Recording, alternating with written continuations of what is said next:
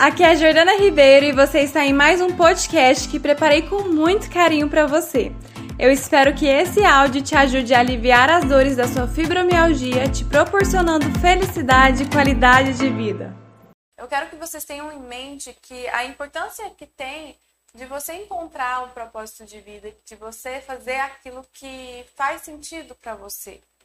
E aí é um, um processo de autoconhecimento, de autodescoberta constante para que você atinja esse objetivo. E se você não tem um propósito de vida, as dores vão te dominar, vão te consumir.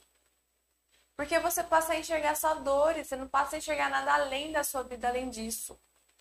E aí isso pode te gerar uma tristeza profunda, ansiedade, né, indisposição, aumentar a sua fadiga.